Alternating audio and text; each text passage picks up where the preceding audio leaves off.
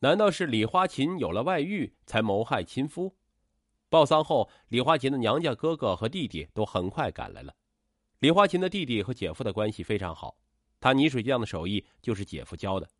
他本来对姐姐闹离婚就不满意，如今听说姐夫是吃药中毒猝死，自然不太相信，怀疑是姐姐下的手。于是他和哥哥一起把姐姐叫到一边，厉声质问他姐夫到底是怎么死的。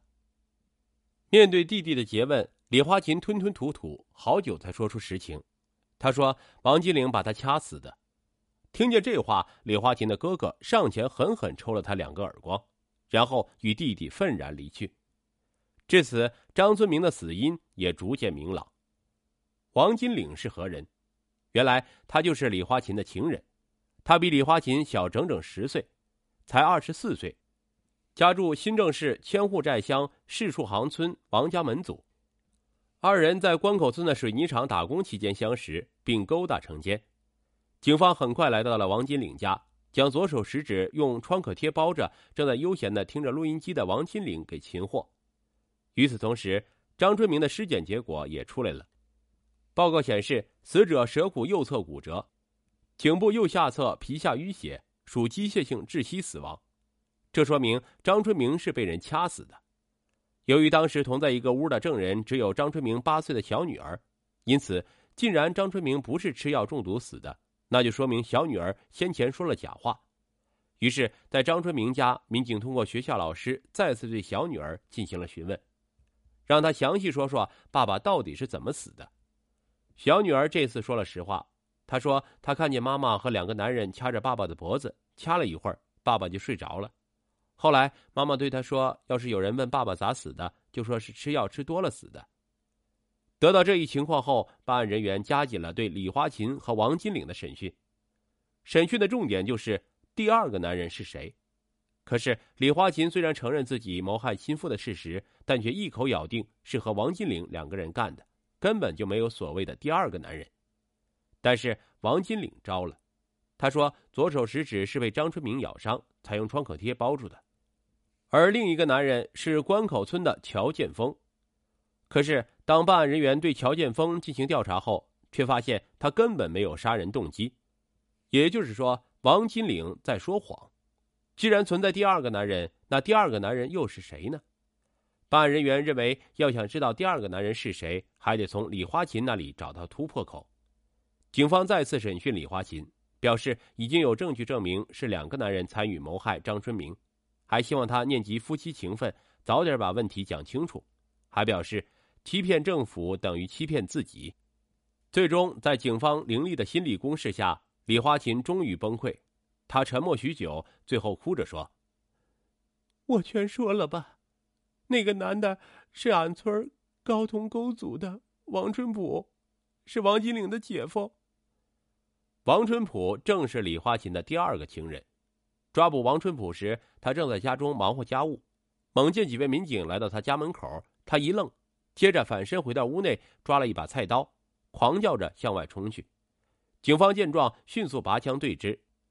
面对枪口，王春普立时怂了，可在审讯他时，他却如泼皮一样耍赖，要么一言不发，要么大喊大叫，一再叫嚷自己一晚上没出过家门。办案人员问他右脸颊上的伤痕是怎么回事。他说是拾柴火时不小心被刺破的，他脖子上明明有一道不起眼的伤痕，他硬说没有，反正就是百般抵赖。可他的这种抵赖，在经验丰富的审讯人员面前，简直就是小儿科。办案人员随即决定把王春普带回公安局，以心理上给他造成一种压力。临走时，民警有意识的让他看到李花琴和王金岭在押。到公安局办完有关刑事拘留手续，让他按指印时。又故意让他看到桌子上摊着的案卷材料，此招果然见效。王春普问：“嗯，那是啥呀？”办案人员假装不经意的说：“啥？别人交代的材料呗。”王春普一听，竟嚎啕大哭起来。哭了一会儿，他说：“既然是这，我就都说了吧。不过，我想提个要求，能不能让我再看看儿子？”办案人员见突破口即将打开，随即同意。紧接着，王春普又是一阵痛哭，之后详细供述了谋害张春明的犯罪经过。随着凶犯的招供，一场妻子伙同情人谋杀亲夫的凶杀案也终于真相大白。李花琴本是一个有着两个孩子的半老徐娘，而王金岭是个尚未结婚的青年小伙，二人年龄相差整整十岁，但二人勾搭成奸后，竟爱得你死我活，一个非你不娶，一个要离婚再嫁。然而，离婚却不像他们想的那么简单。李花琴在闹了一段时间无果的情况下，二人开始筹划除掉张春明。为此，李花琴还专门去找了他的另一个情人。同时，也是王金玲姐夫的王春普，编造说张春明已经知道了他们之间的事，还扬言要杀光他们。于是，三人决定先下手为强。十二月二十九日上午，王金玲配置了张春明家大门钥匙。当天下午，他和李花琴一起又去了王春普家，决定当晚除掉张春明。但王春普有些犹豫，于是决定再等两天。两天后，王春普终于同意除掉张春明。一月一日凌晨三时许，王金岭依计约上王春普来到张家，悄悄溜进张春明的卧室。此时，李花琴正在等待。三人简短悄声对话之后，王金岭走到床前，一下就掐住了张春明的脖子。王春普按住张春明的胳膊，李花琴按住张春明的双腿。张春明熟睡中遭此突然袭击，惊醒过来，极力挣扎。挣扎中，他咬伤了王金岭的左手手指。王春普的脖颈和右脸颊也被张春明抓伤。此时，与父母同睡一床的小雪莉被惊醒了。她问妈妈：“这是干什么？”李花琴悄悄告诉她说：“她爸爸不舒服，让金领叔叔给他掐掐。”随后拉过被角，蒙住了女儿的头。三人折腾了好一会儿，等张春明完全停止了挣扎，才住下手来。之后，三人商定，以后万一事情泄露了，千万不能把王春普说出去。可是。天网恢恢，疏而不漏。若要人不知，除非己莫为。他们本以为只要把张春明的尸体一埋，一切就会烟消云散。万没料到，他们编织的圈套却把自己套进了法网。不久，三人皆被判处死刑。一场现实版的潘金莲谋害亲夫案就此终结。男子屡教不改，抢劫伤人；单身晚归女性频频受害。被捕后追悔莫及。一九九七年三月十八日，住在杨浦区阴行街道的胡女士下班后冒着大雨急往家里赶，行至一偏僻路段时遭到突然袭击，后脑遭到重创死亡，随身财物被洗劫一空。案件频发，三月二十日到三月二十三日之间，杨浦宝山地区发生多起晚归女性被人从背后暴力敲击头部。随身财物被抢夺的案件，警方立即展开调查，准备拉网抓捕，并加强了夜间巡逻。可是作案嫌疑人却突然销声匿迹了，警方一时间无从下手。四月一日到四月六日期间，嫌疑人蛰伏了一周之后又出来作案了，受害者依旧是下班晚归、独自一人的女性。受害者已经高达十二人，其中两人死亡，重伤多人。由于多名受害者均在同一家医院进行救治，深夜敲头抢劫案件引起了巨大的社会反响，居民们深感不安，工作生活均受到影响，一些餐饮、娱乐场所等晚间经营的商家生意遭到重创。警方将所有敲头案件进行综合分析，推断凶手可能是对杨浦宝山地区非常熟悉的外来人员，作案工具为容易挥舞的钝器。作案后很可能会乘公共汽车逃逸，犯罪分子心理素质非常好，手段老练狠辣。一名脱离危险的受害者向警方提供了嫌疑人的信息：一米七左右，长得很壮实，作案时穿黄色风衣，说普通话，作案工具好像是根铁棒。就在调查工作紧锣密鼓的进行中，四月十四日中午。杨浦区的共青森林公园有两名在长椅上休息的老人被人从背后袭击，财物遭到抢劫。好在抢救及时，两位老人都没有生命危险。其中一名老人说自己丢失的项链上有一特殊挂件，为鸡心状，正面雕刻着鸳鸯图案，背面有篆体的“明月”字样。警方以此案件作为重要线索进行追查，通过大量的走访排查，朝阳百货商场饰品专柜的售货员表示。有人拿着带有此挂件的项链来这里做过修补。该服务员向警方描述了此人的样貌：个头不高，但体格健硕，外地口音，经常来维修饰品，多为暴力扯断的痕迹。警方立即根据目击者的描述，对嫌疑人进行了模拟画像，并拿着画像到案发地周围进行调查。根据当地居民反映，住在松南镇的魏广秀非常像画上的人。经过排查，警方确定了魏广秀的详细住址。为了防止嫌犯听到风声提前跑路，警方在夜间展开了突击抓捕。魏广秀虽然激烈反抗，但仍然被抓捕归案。警方立刻对魏广秀的家进行了搜查。找到了作为关键物证的挂件，他被魏广秀用纸团裹住，丢在了桌子底下一个隐蔽的角落。同时，家中还搜出了大量女士物品、首饰，经过核对，全部都来自于敲头案的受害者。证据确凿，魏广秀无法抵赖。魏广秀当兵期间，因为盗窃大量新店被判刑。一九九六年十一月刑满释放，之后来到上海和妻儿团聚。但由于一直没有找到工作，他决定抢劫反抗能力弱的女性。于是他购买了盾斧，坐公交车或者骑车在街上寻找下手目标，然后一路尾随到人烟稀少的地方，用斧头猛击被害人头部。待对方彻底无法反抗时，将随身财物洗劫一空。被捕后，魏广秀对自己犯下的罪行表示忏悔，庭审现场甚至痛哭悔过，以己为戒。劝人们千万不要犯罪。一九九七年六月，法院判处魏广秀死刑。邯郸涉县山村血案，幺二零绑架抢劫杀人案侦破纪实。二零一五年一月二十日，农历腊月初一，节气大寒，这是入冬以来最寒冷的一天。太行山深处，寒风刺骨。邯郸涉县龙虎乡郭口村一名无辜的乡村妇女惨遭杀害，歹徒伪造绑架索要十万元赎金。骁勇善战的歙县公安局民警在局党委书记、局长张海波的率领下，巡线追踪，寒夜决战，仅用二十四小时就将两名犯罪嫌疑人悉数抓捕归案。一月十九日晚，夜静得让人发怵，凛冽的寒风吹动了冬夜里近乎凝固的空气。太行深处，笼罩在苍茫的夜色中。距离歙县县城三十公里的郭口庄，在寒风的肆虐下显得更为冷清。村民申梅霞独自一人在家，晚上没什么事儿，便早早睡了。万万没想到，一场蓄谋已久的罪恶即将发生在他的身上。午夜时分，潜伏在黑暗角落里的一个幽灵悄无声息的进入他的家中。凶神恶煞般的抄起一块砖头，恶狠狠的朝他的头部砸去。数十分钟后，另一个幽灵骑着三轮车赶到，用绳索将奄奄一息的他勒住。随后，二人开始肆无忌惮的在各个房间内翻找财物，最终翻出二百元钱后，匆忙清理现场，将他装在随身携带的编织袋里，掩住房门，骑着自行车消失在漆黑的夜色。申梅霞是一名普通的农家妇女。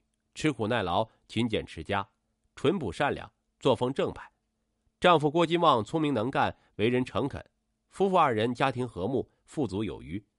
平日里和乡邻关系融洽，与人没有纠纷。那么，凶手会是谁呢？一月二十日十时十四分，正在某企业上班的郭金旺收到妻子申梅霞手机发来的短信：“我在邯郸被别人骗了，两天内准备十万元钱，不能和别人说。”不能报警，要不就见不到我了。看完短信后的他，这以为是诈骗短信，赶紧给妻子打电话，但回拨数十次，手机始终无法接通。郭金旺来不及多想，赶紧驾驶摩托车赶往家中。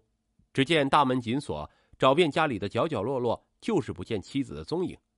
再仔细看看屋里的情况，窗帘还拉着，煤火还着着，脸盆和毛巾却不见了。郭金旺急忙跑出家门打听妻子的下落，但问遍了邻居，问遍了亲朋好友，所有的答复都是不知道。郭金旺顿时浑身战栗，面色发青。难道妻子遭遇不测？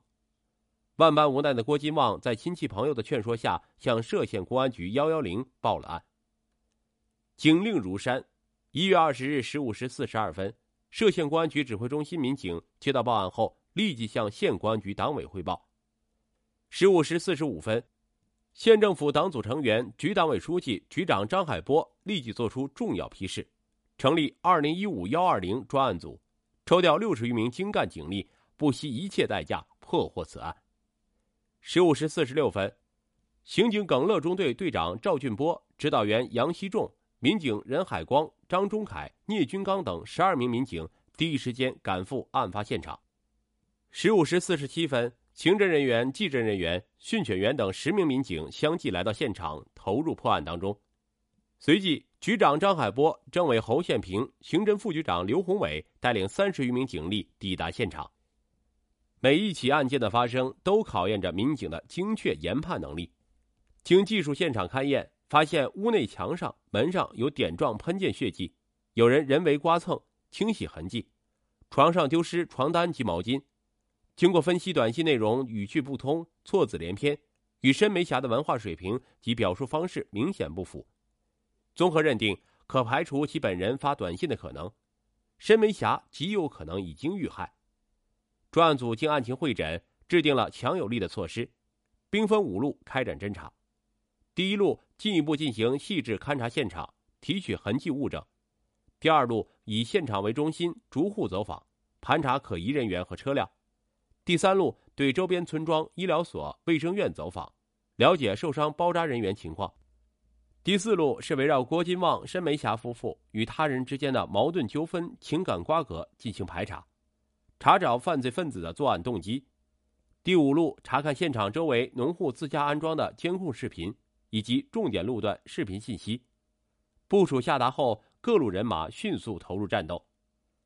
排查工作连夜进行。转眼间到了二十一日二十一点，山村寒气逼人，凛冽的北风刮在脸上，六十双警惕而明亮的眼睛在寒风刺骨的夜色中搜索着案件的每一个疑点。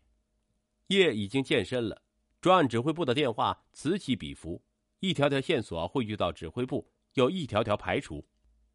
专案指挥部的办公室里烟雾一团一团的，沉默仿佛连呼吸都停止了。副局长刘宏伟坐在靠门边的椅子上，像雕塑一般陷入沉思。经大量排查、综合比对，二十日夜晚二十三时十一分，专案指挥部传来喜讯：村民王建兵有重大作案嫌疑。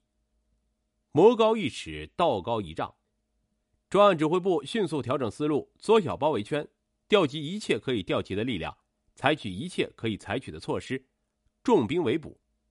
一是组织交警在犯罪嫌疑人可能外逃的武安、杨邑、沙明、本县西区、龙虎大桥设置四个外围卡点，在犯罪嫌疑人周边的马步村、田家角、小井村、大井村设立四个内围卡点，坚持昼夜值守，严密盘查过往车辆和行人。二是组织民警和当地群众在犯罪嫌疑人屋后大山里开展地毯式的搜捕，并动用警犬密切配合。凌晨五时二十七分，指挥部获得可靠信息，犯罪嫌疑人王建兵没有逃出包围。凌晨六时八分，专案组民警将犯罪嫌疑人王建兵成功抓获。下午十四时二十六分，根据王建兵供述，专案组民警将潜逃武安市的另一名嫌疑人窦宝军抓获。十五时十二分，根据犯罪嫌疑人现场指认，专案组民警从郭口村十余里的山地里起获了申梅霞的尸体。并提取了受害人手机卡、作案工具、砖头等物。至此，幺二零绑架、抢劫、杀人案历时二十四小时的连夜奋战终于尘埃落定。经科学审讯，犯罪嫌疑人王建兵、窦宝军如实供述了杀害申梅霞、掩埋尸体、伪造绑架的犯罪事实。犯罪嫌疑人王建兵，男，四十六岁，郭口村人，左腿残疾，文盲，家庭环境十分特殊。父亲瘫痪，母亲去世，妻子十年前离家出走。其本人生性倔强，自卑心理较为严重，没有生存技能。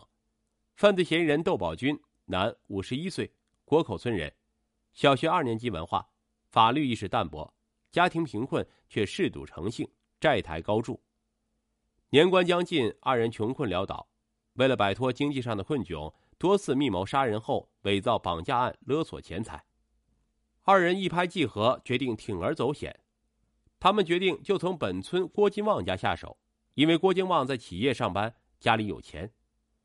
一月十九日二十一时五十分，窦宝军趁郭金旺上夜班之际，窜至其家中，用砖头击打申梅霞头部，将其打倒在地。